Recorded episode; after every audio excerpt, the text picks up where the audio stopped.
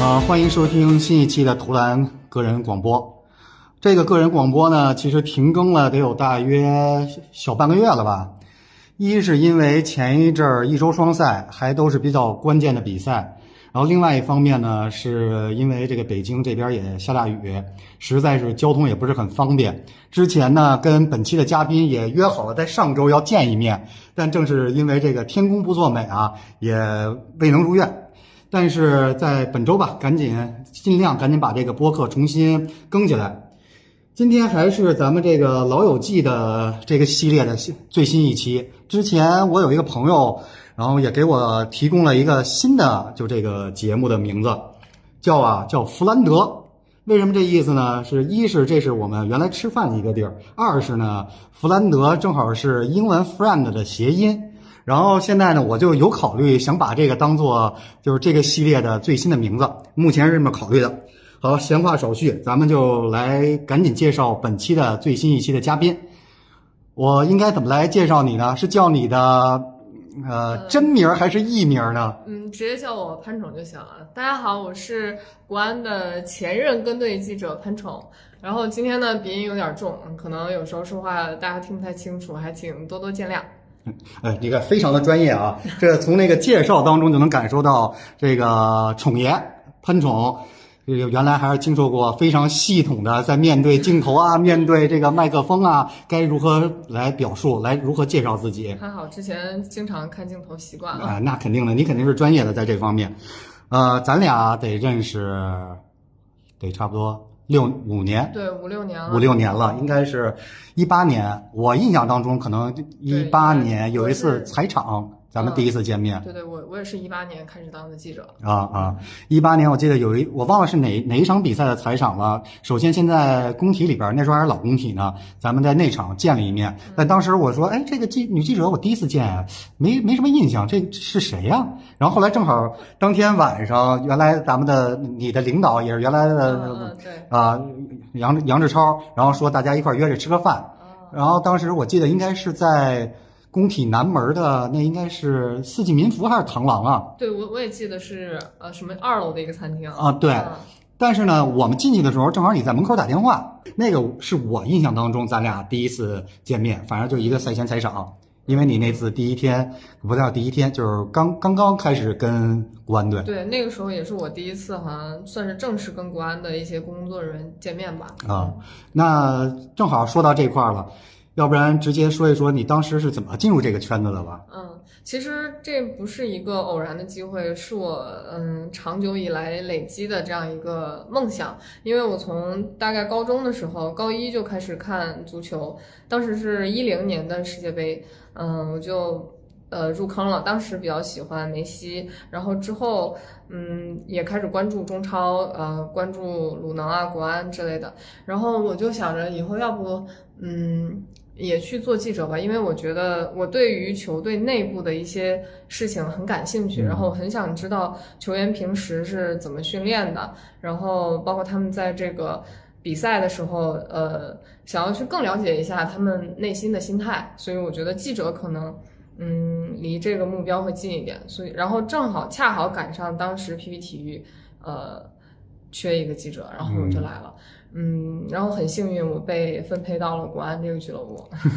当时应该不止国安这一个队吧？你应该还会再跟一些其他的对，当时嗯还跟了华夏，后来也跟过这个石家庄永昌。啊啊啊啊！其实我们就属于，嗯，中超的球队都跟，然后属于革命一块砖，哪儿需要往哪儿搬嘛。然嗯后有的时候国足也会跟一跟。对对，我就记得当时像你们单位有很多的这种记者，把中超十六个队基本都已经跟就是铺铺满了嘛，嗯每个队对对都会有专项的跟队记者，但是可能某些比较热门的球队会有这个嗯，对，像我们着重的去跑一跑。对对，像我就是比较主跟国安的，因为嗯那个时候我就觉得，嗯，是我比较了解国安，嗯然后不能让别人不太了解的去 插手这个事情。你对这个球队也是有热爱的，希望能够对对更好的来对外报道这个国安当时的不论是成绩也好啊，还是整整体的对外形象也好。嗯啊嗯，是。那你能还能记得你第一场来工体报道的比赛是什么时候吗？我第一场来工体报道比赛就是，呃，国安打鲁能，我记得那场，嗯，但是我是二零一八年的一场国外大陆能在主场，二零一八年，嗯哎呦，你这么一说，我都有点想不起想不起来当时的这个比分了，感觉是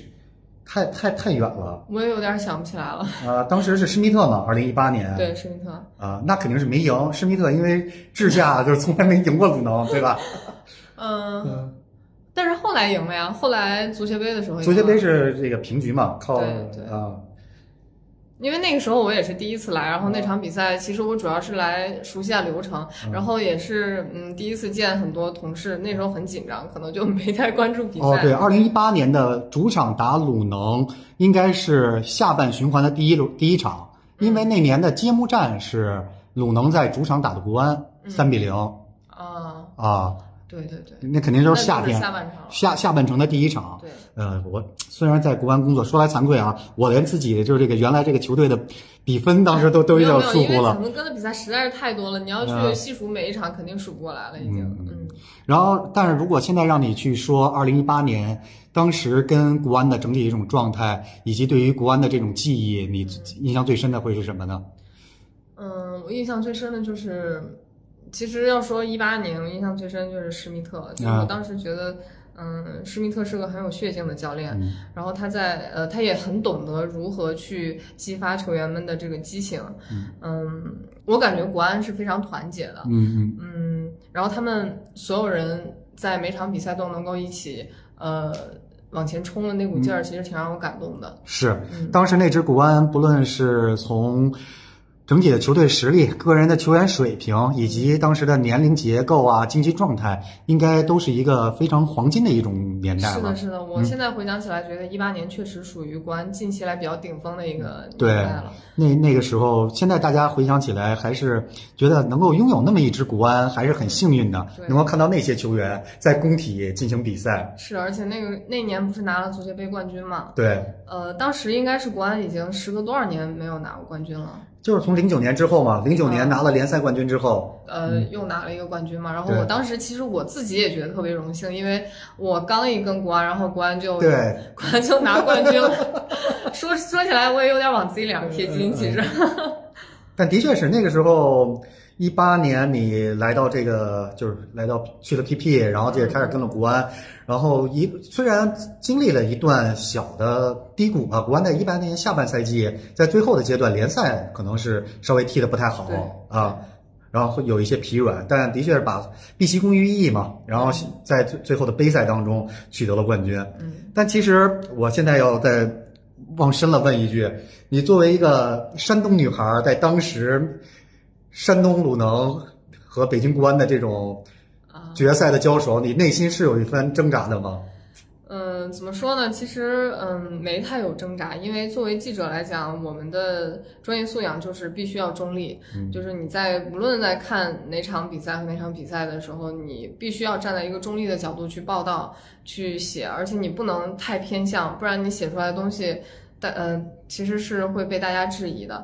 嗯，但是内心来讲。嗯，虽然说我是山东人吧，但是我看国安的时间会更长一些，所以可能从个人感情来说，嗯，我更支持国安一点吧。 嗯，这这个从你的工作当中，我们能不能体体体会出来对你对于国安 的这种热爱？对，其实因为之前关注国外的球队比较多，所以在看中超之后，也是国安时间比较长。嗯，这个是也是没办法的事情。 你第一个采访过的国安的运动员是谁？有印象吗？妈呀，这个我得，这个我想一想，嗯，我嗯，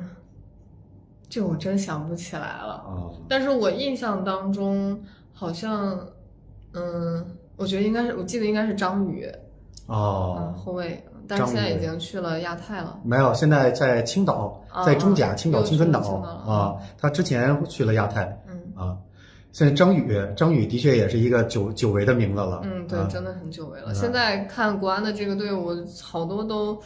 嗯，不是以前的老面孔了。嗯，是的，这个咱们一会儿在后边可以可能会聊到嗯这个相应的话题。是，然后一八年足协杯得了冠军，当天，然后后来你们自己你们那就相当于你们的报道团队，我相信也去了不少人。嗯啊，除了主主要负责人，然后还会有两路的跟队记者。嗯那当时你们的赛后会是一个什么样的状态呢？嗯啊，我你说夺冠那场，对，夺冠那就场是。嗯，其实 我说起来，就是我们记者啊，嗯就是从职、呃专业角度来讲，记者是非常不愿意拍跟这个呃夺冠的比赛的，因为嗯他需要拍很多素材，然后摄像师需要扛着这个摄像机满场跑，嗯然后呃所有的球员基本上都要采访一遍，回去对那个素材就巨大，然后你要从很多素材里挑出自己想要的来，而且做不仅只有一条片子，你要写很多稿子，写很多片子，然后呃。但是从个人来讲，我当时是很兴奋的，因为嗯，我刚跟队没多久，然后就夺冠了。然后嗯，其实夺冠的这个经验我也没有，嗯，对，那个时候对我来说也是一个很新的挑战。嗯，我当时只能因为我没有经验，我只能凭借自己的这个第一反应去采访。嗯，然后当时我很感谢的是，就是因为很多球员都在忙着呃举杯或者嗯是忙着其他球员采访，但是当时你应该说的是当天就开放更衣室的那那那那那个时候，还是咱们在呃我说的瑞是吉那次呃在就是回已经回北京了，回北京从济南回北京哦，回北了京嗯哦然后哦当时于洋哦，对，咱们在那个呃办了一个球迷开放的对对对对对吧？球迷开放的啊，对对对，就所有球员都很忙，没有时对间接受采访的时候，啊然后于洋就是腾出时间，嗯然后接受了几句采访，然后呃，当时呢，我也跟奥古斯托合了个影，嗯嗯啊，然后也成为我很美好的一个记忆。嗯，你这么一说，我有印象，因为在球员们后场进入那个现场第二现场的那个跟球迷互动之前，嗯应该是你跟那个白可儿，然后正好我也我也在那个后台那个区域嘛。对对呃，对你这么一说，我我我想起来了。其实当时夺冠的时候，还有一个嗯特别搞笑的小故事，就是我们不是从济南坐车回来嘛，坐对高铁回来，然后下高铁的时候，其实所有的这个保安已经戒备了，嗯，是的，嗯，从那个那叫什么站台开始嗯就已经戒备了，就是除了球员之外，其他的其他人等都不许跟球员一个通道。嗯但是我当时为了跟为了能拍到球员出场的第一画面，我只能跟着球员一起走。嗯但是我又，但是你说安保又不让，所以当时就就有一个这么一个事情，当时安保在拦我的时候，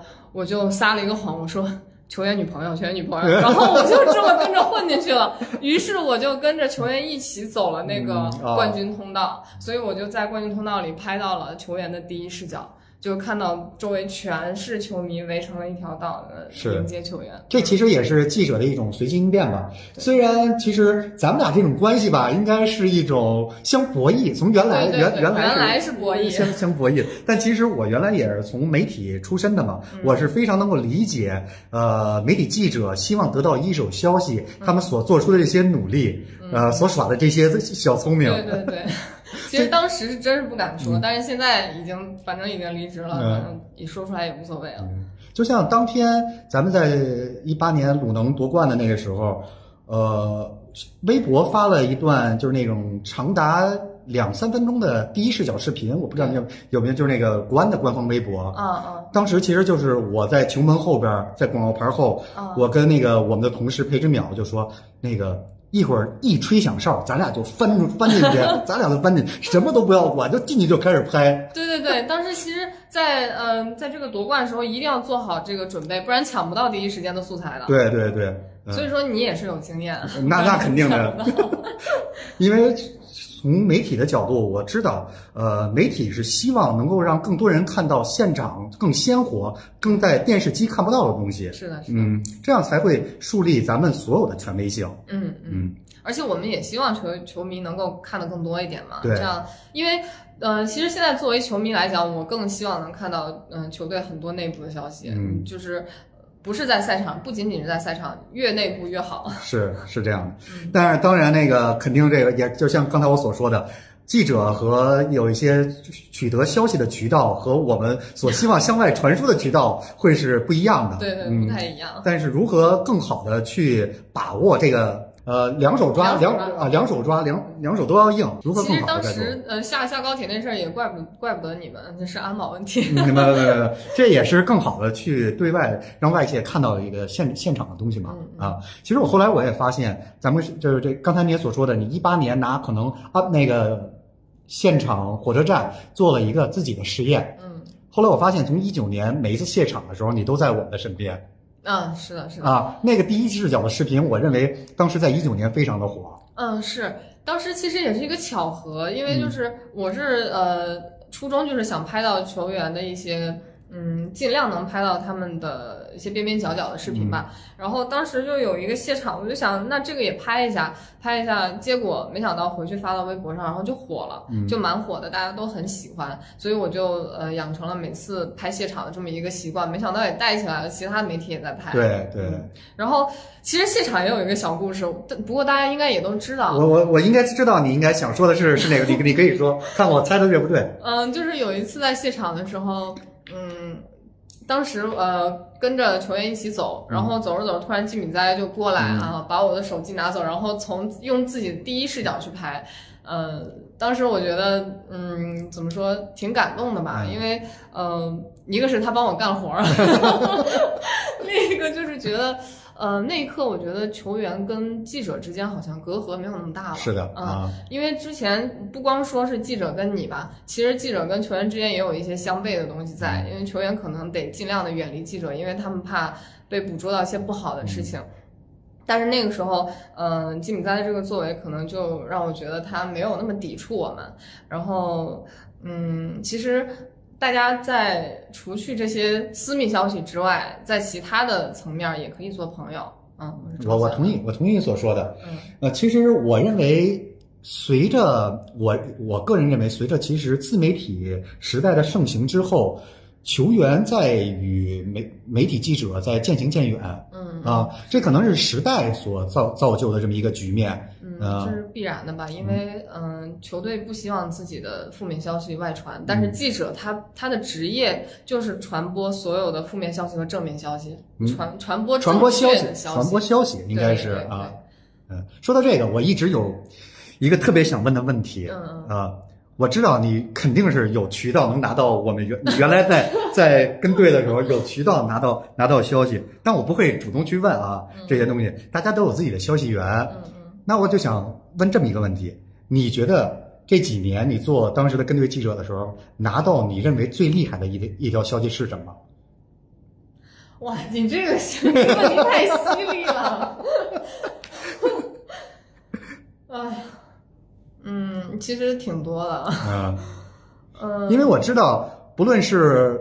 在疫情前还是疫情之后，嗯我经常会听到很多你这边拿到了什么消 息，然后并且。而且从其他的人的那边，我会求证到底，呃，不能叫求证，人家会跟我来求证到底是不是这个消息哦，是啊这样吗？啊，嗯，那我就简简单说几个吧，嗯就是我当时知道，呃，我觉得比较重磅的，嗯，就是施明特要走，然后下一个教练会是谁？嗯嗯，这这样一个。然后后来其实也知道过，嗯，球员要续约，都觉得很正常，因为这是我们的嗯、呃需要做的事情。但是我觉得比较骄傲的一件事情就是当时嗯。施密特离开的时候、嗯啊，施密特离开在机场的时候，然后我拍了一个全程的视频。那个视频，我觉得虽然不是什么头条消息、独家消息，但是我觉得那个视频做的是有感情的，嗯啊那是我最喜欢的一个消息啊。你那天去了吗？我怎么对我你去了没因为你因为那么人你太那多你那么瘦小，你怎么能够挤到前面呢？人太多了，可能你看不到我。然后我当时还被踩了好几脚， 嗯说实话，嗯，当时那就说一说吧，啊施密特走，嗯嗯，其实我当时很不希望，私心是很不嗯希望施密特走，我蛮喜欢这个教练的。然后当时在机场的时候，我也是第一次见有这么多人会去送一个嗯是的主教练，足球队的主教练，当时我真的是为之震撼。然后，嗯，我一直怼在施密特的面前，就是这么多人很难，有吗？就是而且我但一是直怼在施密特的面前，嗯、然后看了他其实一边给球呃球签迷字，签名，然后挂上的围对，巾挂，上围巾，嗯然后他甚至有点想哭。嗯对当时我也是很动容的。嗯我觉得施密特其实也不想走，球迷也不舍得他，嗯然后我们也觉得他还挺不错的，但是事与愿违吧。嗯不过后来其实还好，嗯，幸亏布鲁诺也是一也个还好很教不练，错嗯对对对，嗯，其实现在再看一看，呃，施密特现在也有更大的舞台去展现自己嘛，嗯啊是的是的获得了葡超的冠军，嗯还有你的好朋友金敏 哉，，其实我觉得国安是一个很好的平台对你像任何人来，主教练来，球员来，他们接下来下一步都能有更好的发展。我觉得这未必是一个呃即便他们走，未必是一个坏消息。对嗯，毕竟北京是一个国际化的都市，是的，然后国外也都会关注北京的这些北京球队的一切，嗯也让他们也会有更就持续的一种曝光度，并不会像可能其他的这些地方吧。嗯，甚至现在我去看国安的比赛，我甚至能在那个 VIP 席上看到有一些就是国外的教练啊或者是球探，对嗯对，身影。都会有。然后其实刚才也都说了，就是疫情前很多东西，然后随着疫情的到来，然后咱们在赛区嗯一直待了很长的时间，是的是的我认为当时非非常非常的枯 燥。对，太黑暗了那 段时间，我直接在赛区待的快要抑郁了。你在赛区，你你进赛区要比我们早，啊，是吗？对吧？你肯定要比比比我们应该早了半呃，，应该会比半个月球队早一些。对对对，所以你应该在赛区里边待我统计了了一下三个月吧？我统计了一下，当时我们待了一百一十天，啊，那你比我们那比我们待的是哦，那是前后加一起应该对，一全部日，加一起啊。前后加一起，那应该也会比我们再多多一点，多半个半个多月吧？嗯啊，想想那段时间，每天睡一样的床，然后吃一样的菜，然后走一样的路，真的人真的会抑郁。嗯 还好现在已经放开了。现在放开了，嗯然后那你是不是也能够理解很多的球员在赛区当中有一些就是他们就是那种负负面的一些能啊，我量？太理解了，啊不光是球员，我们记者负面能量也很大，啊，所以很理解。嗯，是。然后当时是，尤其是在第一阶段嘛，第一阶段因为在苏州天气又热，而且第一阶段比赛又多，嗯我就记得我们队在第一阶段待了就两个半月，你们只只会比这个更长。嗯，对对对。啊当时那你每一天的当最开始是否还有一个比较缜密的计划，每天要做点什么？后边是不是就开始慢慢放弃了？对，一开始还想着说每天去跑跑步，然后健健身，呃呃，然后还买了很多零食，就想着嗯，今天可以吃这个，明天可以吃那个。后来就发现，呃，每天都每天都过得一样，然后心情有点浑浑噩噩的，根本就没办法照那个执行。嗯，所以就后来，然后有一段时间我还去游泳来着，哦呃，，去当时那个泳池游泳，最后还耳朵发炎了，最后也再没去。那个泳池泳池我从来没去过，不就是我们那楼下的那个，对，就啊就楼下那个啊不要去，感觉水有点 儿从来没去。当时好像是张张爱龙跟他儿子老去，啊，是吗？因为子楠老去游，说老能碰见他们。反正我可能是有点过敏吧，然啊后耳朵发炎了，就再没去过。但是现在其实还是再想一想，我其实想说另外一个话题，嗯，呃，在苏州这个赛区里边，现在很多球队都都已经没有了，你是不是哦，是，对不对？你现在在以当时亲历人的这种角度视角去华夏就已经没有了。啊，华夏、重庆、嗯青岛嗯，啊，这就这就三支球队了然后那个石家庄永昌也改名叫沧沧州雄狮了。对嗯，啊。还有最最重要的是苏宁也没了哦，对对，苏嗯宁还有，是是，你特别唏嘘。当时我记得咱们赛区后来不是开了个火锅店嘛，就是为了咱们大家饮食方便开哦是火锅店。那个火锅店还是重庆队帮忙撺掇的，是吗？对。那我这还真不知道。然后现在嗯毕竟是火锅店嘛，肯定是重庆队撺啊掇的。然后现在那个 重庆队也没了，对，当时我记得重庆队在赛区里边扮演了一个，就我认为是一个鲶鱼的一个作用。嗯嗯，他们他们这帮人就的确可能是重庆本地人，本身对于生活是有要求的，是有需求的。嗯嗯对对对，我们经常能够就是不论是呃在除了训练之外啊，除了训练之外，什么打打打篮球啊，就是说咱们这个吃吃吃火锅啊，嗯然后什么比如说是在那个楼下，然后可能打打打扑克啊什么的，就是感觉就是放松。啊，嗯，对，都是都是重庆队人比较多，对是，吧都是重庆队的人比较对他多嗯们。当地人其实就很在意生活质量，所以说重庆为什么生活幸福指数高？ 在二零年，然后我真的是认为就是苏州赛区，二零年是最难的一年，就是太煎熬了，是，因嗯哦为认为是疫情的第一年，大家都没有经验嘛。对，然后当时赛区还举办了一个呃台球大赛，啊 你还记得吧？那我肯定记得呀，这我们队夺冠了吧？就就很恐怖的一件事。巴坎布是一个完全不会打台球的人，然后他拿了冠军。呃，就是从巴坎布之后，巴坎布参加这比赛之前，我们应该是三轮不胜，嗯，对，三，然后应该是跟华夏、跟沧州、跟青岛还是什么，还有跟上港，嗯乱七八糟的，都都一直在不胜。嗯嗯，然后巴坎布拿了冠军之后，稍微开始转运，是的，是的。嗯然后巴坎布拿了冠军之后，然后也进球了，就大四喜嘛，跟重庆啊，就这真的就是这个这个怎么说？台球大赛就是给他树立信心的是 的，实在是没想到，从第一轮开始，我们认为我们就要被淘汰啊啊、第一轮我们打天泰达，啊！打泰达，然后是人家泰达那边好像人打的还不错，但不知道怎么回事，好像摔带了，最后啊啊！然后让巴坎布和金豪也金豪打得好，主要对是对金豪带着巴坎布打。然后第二场呢是打华夏，嗯华夏是高拉特和丁海峰啊，是是是，啊我记得高拉特啊，啊，也一直领先，打到最后一个球，哦对他俩打挺好的，啊打到最后一个球，高拉特摔带了，我嗯们就不战而胜。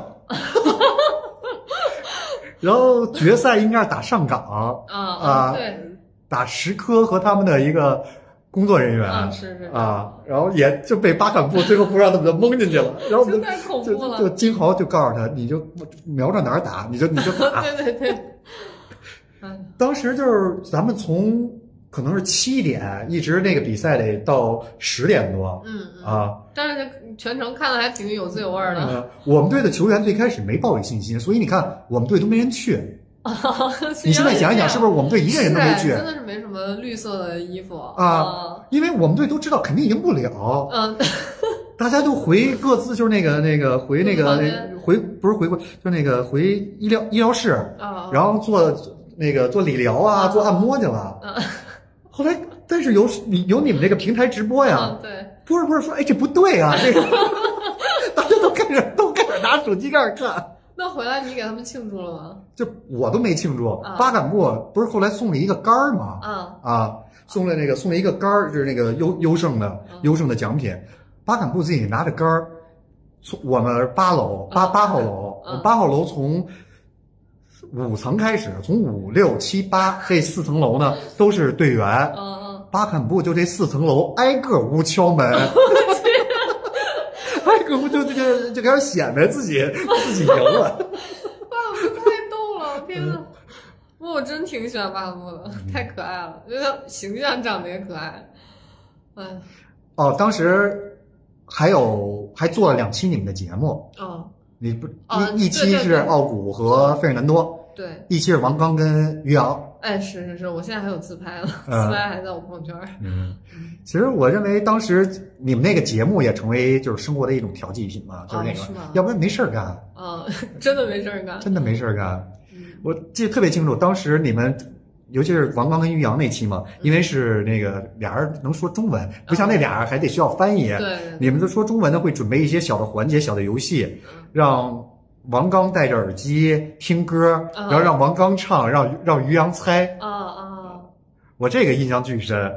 因为俩俩人都是天津人，说话又逗。啊！嗯对王对对王刚本身就这个，他是那种自带那种搞笑，对他就自己就有点幽默的氛围。对对对，幽默氛围。其实，但他是一本正经的在跟你说话，对，但是我们就是觉得 不到，很搞笑。不知道为什么。嗯当时就是一直在听前奏，然后于洋一直在催王刚说：“到底你唱了什么歌啊？”王刚可能听完前奏，然后又听了几句又不会唱，然后一直说：“再等等， 再等等，哎等等到我会唱的时候，你再让我唱。” 嗯对对，那段那段时光也是挺挺蛮蛮有回忆的，而且那个节目我做了也蛮多期的，后面给我的一个 最深的印象就是，呃，外国球员的情绪特别好调动，嗯只需要做一个游戏就行了。是嗯，然后那个奥古和费尔南多应该是让奥古拿张纸放在费尔南多后背上，他画画，然后让费尔南多自己那个猜画的是什么。对对对，啊画的什么我已经不记得，但是啊俩对人玩的很开心。对其实当时我们这四个嘉宾应该是当时你们所有节目里边最大牌的了，感觉应该没有比这个对对对、啊其实是奥古真的是最大牌的了，啊、所以可见北京国安对于你们的配合度一对直对都对，非常好啊我。真是很感谢国安。 其实，呃，不光是国安对当时我们单位的支持吧，我我感觉也是你们对我的认可，嗯所以很感谢。对我们当时也就也能理解想媒体想要的东西是什么，嗯啊，并且我们也认为媒体很不容易，人家也需要输出各自的内容对对对，啊，我们也很配合，就是对，那肯定是的。嗯 但是说到赛区，还有一个不得不说的事儿，还想问一问，嗯就是当时的发的那，就是我们在输给哦输输完球之后，你发的那个微博，啊、当时你能不能跟大家再回顾和聊一聊？ 这次直接就是记者大爆料。嗯，当时那场比赛真的给我气到了，我从来没有看一场比赛这么生气过，直接气得我偏头疼都犯了，嗯 当场就犯偏头痛了。嗯，然后我后面就非常生气，因为我个人的视角，我觉得很明显，然嗯后我就发了一条微博去伸张正义，试图伸张正义。然后那条微博呃也很火，当时有一千多的转发。嗯，因为也有其他的媒体人有同样的观点，对然后进行了转发嘛。对，嗯呃，我相信也是影响到一些人了。嗯后来第二天早上起来呢，嗯，我的领导就接到了电话，就说要我必须删博，不然就给我逐出赛区。呃至于接到谁的电话，嗯，嗯，我就我就先不说了，大家应该想想也能想到。嗯，其实我内心真的是不想删，但是我还想接着跟队，因为我，嗯，我如果出去了，我就就我就看不到球队的表现了嘛。其实我觉得跟队还是最重要的。嗯，伸张正义的话，嗯，我相信大家也都理解，然后我就没办法，只能删掉了。现在看看一下结局，发现我当时其实预言对了。其实我除了你这个微博之外，我印象很深的一点，那场比赛之后，是我第一次见到比埃拉急了，就比埃拉从来不会生气的一个哦是人比埃拉脾气挺好的。啊。对，那天就而且比埃拉的英语非常的不好，嗯，那天他就冲着对面的替补席用英语说，就是那意思，就是用很简单的英语在说，啊，嗯说你等着咱们下一场再踢的哦啊，天呐，能把比埃拉逼成这样，啊说明那场比赛真不简 单。呃，然后后来那个我发那个微博之后，其实我国安队内也看到了，对，之后你也跟我说嘛，你对说。福祉，嗯呃，想要当面感谢一下我，是 然后我当时也很很激动，因为我从来没有，呃，就是接受过，呃，不是，就怎么说呢，呃，我也就说我也很激动吧，嗯然后嗯，福祉也当面对我表示了感谢，嗯嗯，这个事儿我真的挺难忘的。那那你如果说起来，我在国安最骄傲的事情，这也算一个。是是是，因为在当时一个特殊的环境之下，肯定会产生很多这样那样的问题。嗯然后咱们不论是从俱乐部、从球队角度来讲，还是你也是当时的一个咱们队的跟队记者，嗯如果能够始终保持一个非常团结的一种状态，对外也是一个很好的一种展示嘛。对，嗯，最后那那说点除了国安之外的，嗯二零年苏宁夺冠，你们当时是作为啊，你们单位，呃，作为我们单位，我当时自然是很骄傲嘛，嗯而且。呃，中超也换新王了，嗯呃终于迎来了一个新的冠军。当时也是觉得哇，中超是不是接下来有望了？因为大家都在争这个冠军，结果后来苏宁没了，嗯嗯、这就是很尴尬的一件事，而且很唏嘘。嗯，那其实，在二一年之后，就是你这也就相当于离开了嗯，足球对圈儿，是那个时候，嗯，其实更多的是对足球的失望吧，因为那时候要改名儿，嗯嗯，我觉得这是一个非常愚蠢的决定，嗯即便它可能某些层面正确，但是嗯对于当下大家可能吃饭都困难的情况下，你要剥夺这个企业的权利，嗯那真的就是非常愚蠢的。嗯，呃不合时宜的，所以那个时候我一个是失望，再一个就是我实在不想再被关在赛区了。对，嗯因为二一年又又是赛会制嘛，嗯二一二二都是赛会制，嗯，算是，嗯所以我才走的，可以说是多重原因吧。嗯，对。然后，那你现在的工作，离开足球圈之后，现在在做什么呢？我现在正在做游戏的开发，嗯嗯，现在是也是跟足球沾点边儿吧。其实我是做体育游戏的开发，嗯，其能不实能再详细的再说一说吗？让咱们的这个听众能够更好的了解你现在的一种状态。嗯、大家应该都玩过《中超风云》吧？《中超风云》其实就是我们公司做的游戏，嗯然后，嗯，我现在做那个游戏呢，其实跟嗯，除了体育之外，还有一些虚拟人的元素。然后我主要是负责虚拟人这边的开发，嗯，然后嗯，其实大家可能会觉得我这个跨行非常的巨大，其实这也是我对自己的一个挑战，并不是说，嗯，可能大家会觉得啊，怎么跨行这么简单？其实没有那么简单。当时我呃离职之后，我自己自学了大概有三个月的课程。嗯嗯，然后后来再慢慢的才能够，嗯，真正的涉足到这个行业当中。那现在你觉得就这个行业和足球，如果最简单的来比较，嗯，哪个会更更好玩一些、更有趣一些？有如果趣就当然是足球有趣，因为做记者可以天天出差，天天 旅游。但是游戏开发的话，它就会嗯比较嗯耗费精力，啊然后嗯就像你刚才说的，你们现在也就是经常会加班儿，嗯啊是的，一天得八九个小时，就这个对就而且最我少的。嗯对对对，就是经常是要去嗯对一个事情精益求精，就是它做完之后你还得再改，改完再改，嗯很耗费精力的一个工作，嗯其实你说，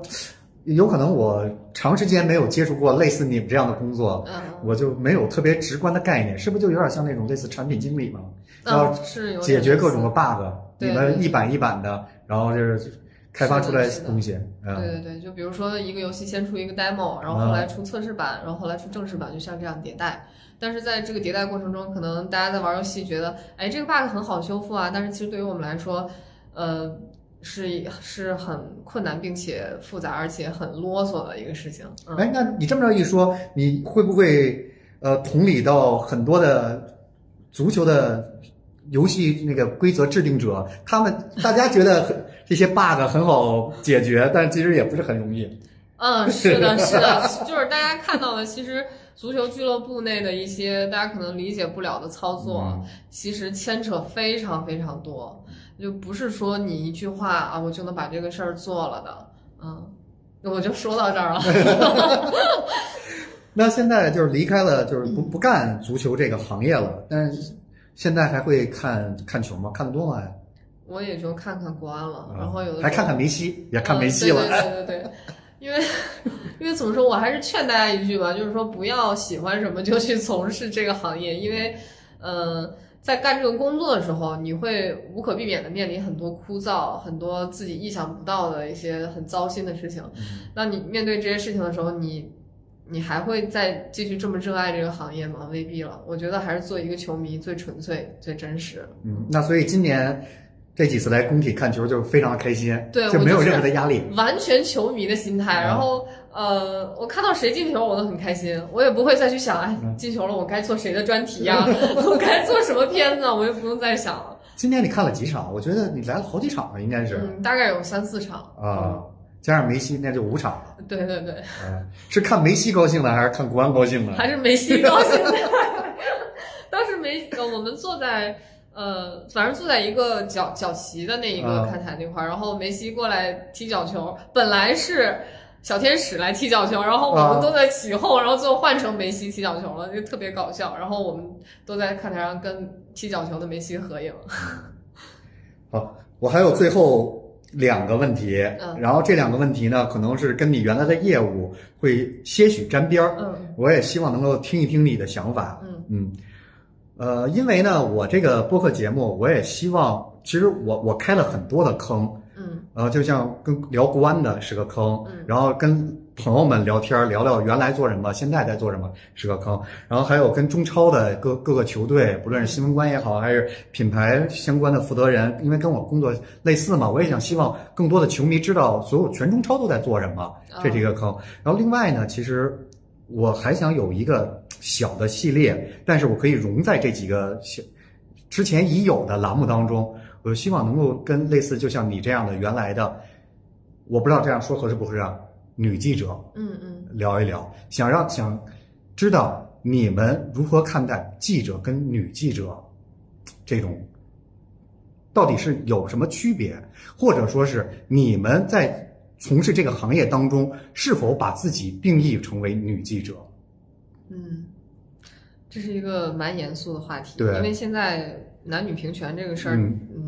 是大家都在重视的一个问嗯，题。是的，嗯其实当时我做记者的时候，我有很多点我都感觉不舒服，嗯但是呃，当时不能说，现在其实我感觉可以说了。嗯嗯，先从小的说起吧，一个就是穿衣，嗯从穿衣风格方面，我们在球场不能穿短裤，不能穿短裙，不能穿丝袜。嗯嗯，其实在我看来。女生穿什么其实都是为了取悦自己的，但是呃，对于这些穿着的禁止，都是为了防止球员去去多想，嗯但是其实球员多想根本跟我们本身没有关系，是他们自己的问题。所以说，我觉得足球足球管理者不应该对记者女记者本身提出一些呃要求，而是应该严加管理自己的球员。嗯嗯，再有一个小事就是，嗯，很多球队都把女生视为一个不祥之兆，就是呃，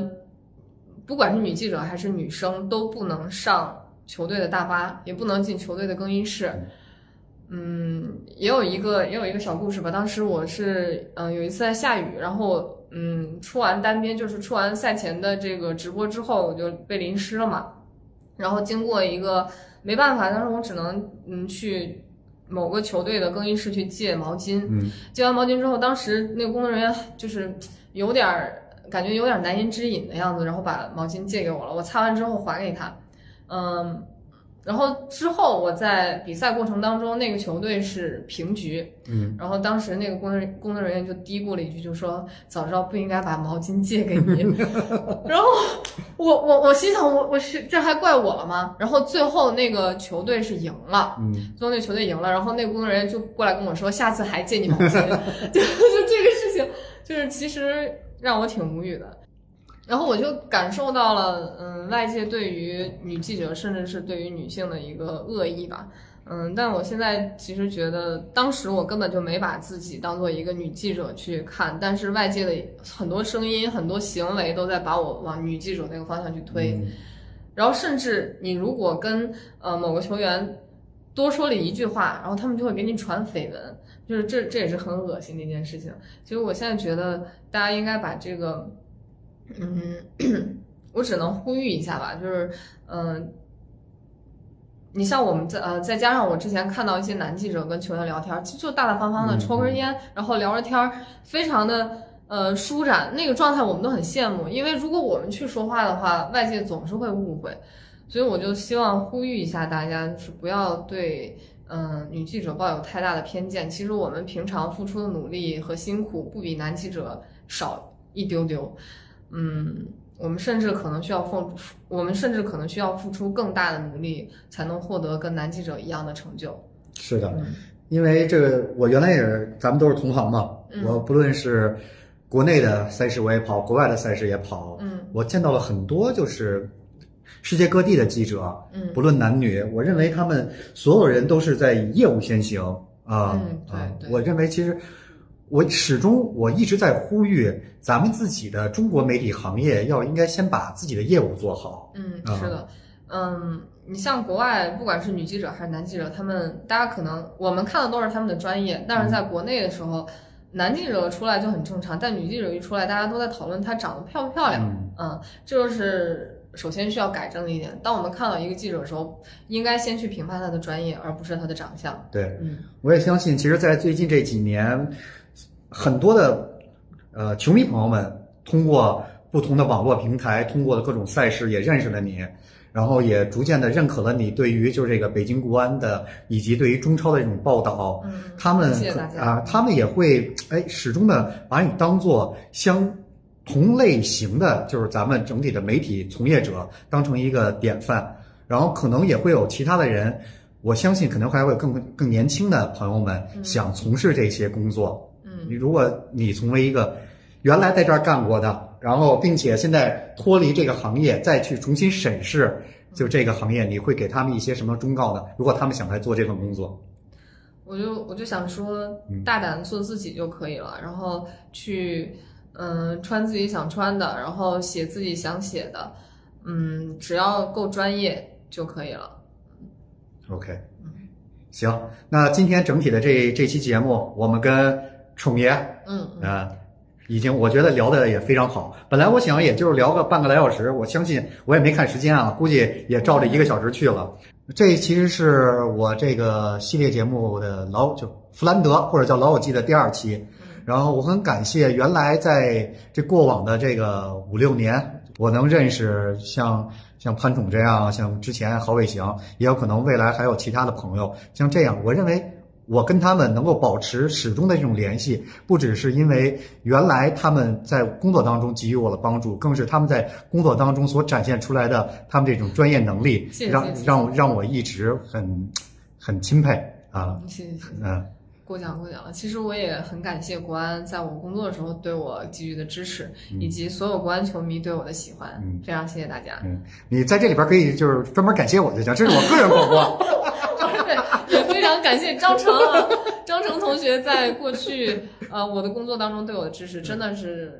做了不少支持。是，大家互帮互助嘛。而且啊你作为新闻官，其实我觉得算是挺累的了。你需要去照顾球队的情绪，还要照顾媒体的情绪。是，但是肯定的更多的是希望能够让球迷们看到更好的、是的，是的，更好的球队。嗯对嗯，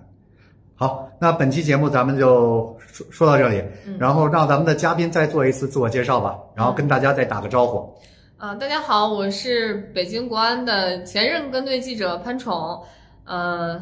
然后呢？无所谓，你想说什么都可以。好嗯，嗯，现在呢是一个游戏开发者。嗯，今天呢，我来到成哥的这个《老友记》，也叫弗兰德，跟大家再次见面。大家好，好，感谢宠爷。然后这里是图兰的个人播客，也很感谢球迷朋友们一直以来的支持以及转发。但是当然了，我前几期也做了一些抽奖，但由于这个播客是我个人一个人来运营，可能有一点儿应接不暇。但我之前说过的奖品，我一定会都发给大家，大家请放心。嗯，好，好，那行，那今天就这样，跟好大家再见，拜拜。拜拜，拜拜，拜拜。